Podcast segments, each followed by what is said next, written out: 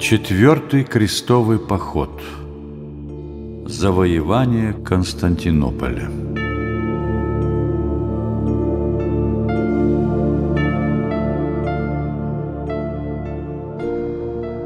Самая печальная страница в истории крестовых походов та, которая повествует о четвертом из них.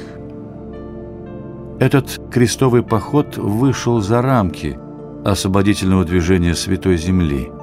Он показал, что жажда наживы и власти затмили собой религиозные лозунги и освободительные цели первых походов. Более того, крестоносцы, разбив своих же братьев-христиан, основали на обломках Византийской империи новое латинское государство.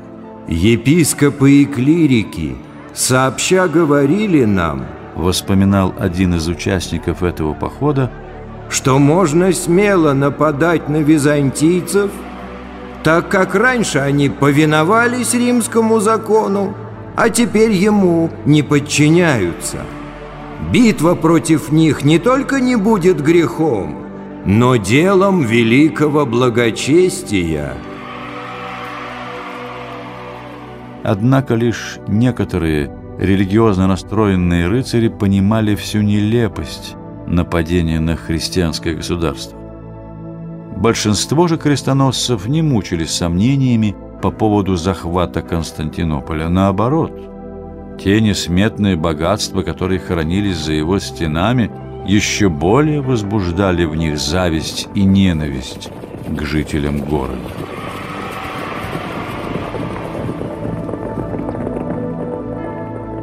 Множество восхищенных описаний Константинополя было оставлено теми, кто во времена первых крестовых походов шел через него в Палестину.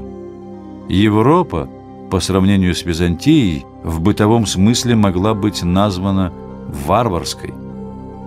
Тесные грязные европейские города с населением 2-3 тысячи человек, мрачные и неуютные рыцарские замки – все это меркло перед восточной роскошью Константинополя с его миллионным населением. Рассказы людей, посетивших Константинополь, сводились к описанию того блистательного богатства, которое они наблюдали в Византии. Вот что пишет один из посетивших столицу Византии.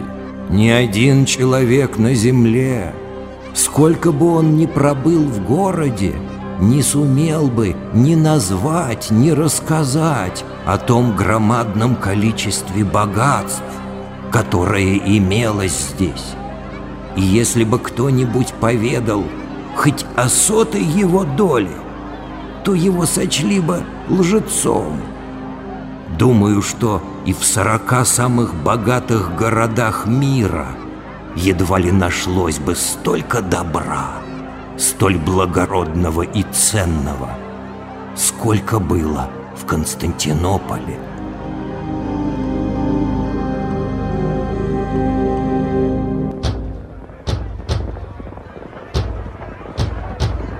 Четвертый крестовый поход начался в 1202 году. По первоначальному плану крестоносцы должны были достичь Святой Земли по морю. Однако они не располагали флотом и вынуждены были обратиться за помощью к Венецианской республике. Ее жители потребовали за корабли и снаряжение огромную сумму, которой у крестоносцев не оказалось. Тогда венецианцы предложили компенсировать недоимки захватом портового города Задара – подвластного венгерскому королю. Купцы этого города были главными конкурентами венецианцев по торговле на всем Средиземноморье. Рыцари согласились, и первоначальный план крестового похода в Палестину был на время отложен.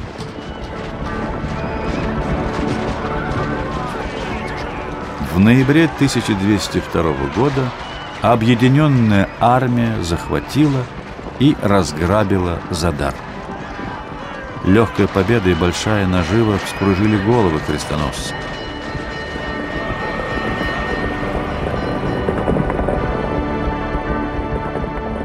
Венецианцы вновь предложили им отклониться от маршрута и повернуть к Константинополю. Там они рассчитывали восстановить на троне свергнутого императора Исаака Ангела и получить за эту услугу торговые льготы, а также дополнительные средства для продолжения экспедиции. Таким образом, маршрут крестового похода был изменен во второй раз. Однако император не торопился с выплатой обещанного вознаграждения, а после того, как в Константинополе произошло очередное восстание и императора опять сместили, надежды на компенсацию у крестоносцев исчезли.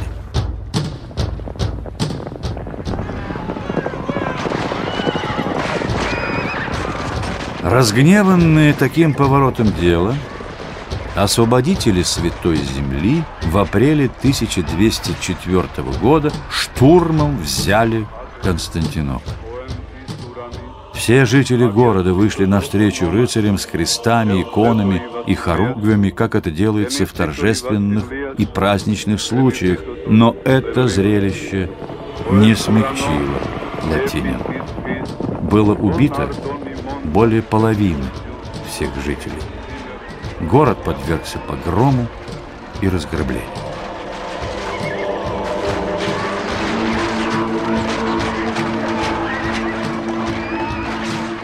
Византийский историк, свидетель завоевания Константинополя, пишет с укором про крестоносцев. Вот эти ревнители, взявшие на плечи крест и многократно клявшиеся им – проходить христианские страны без кровопролития. Вот эти люди, которые учили нас своей вере, говоря, что они более благочестивы и правдивы, гораздо более точные блюстители христовых заповедей, чем мы, греки.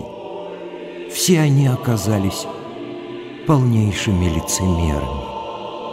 Вместо отмщения за гроб Господень неистовствовали, против Бога.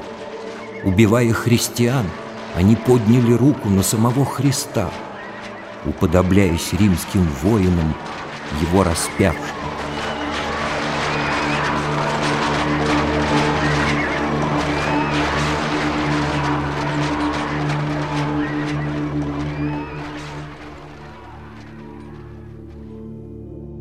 До святой земли участники четвертого крестового похода так и не добрались, показав свои мирские цели и земные интересы. На месте Византийской империи была создана империя Латинская. Римский папа Иннокентий III принял ее под свое покровительство.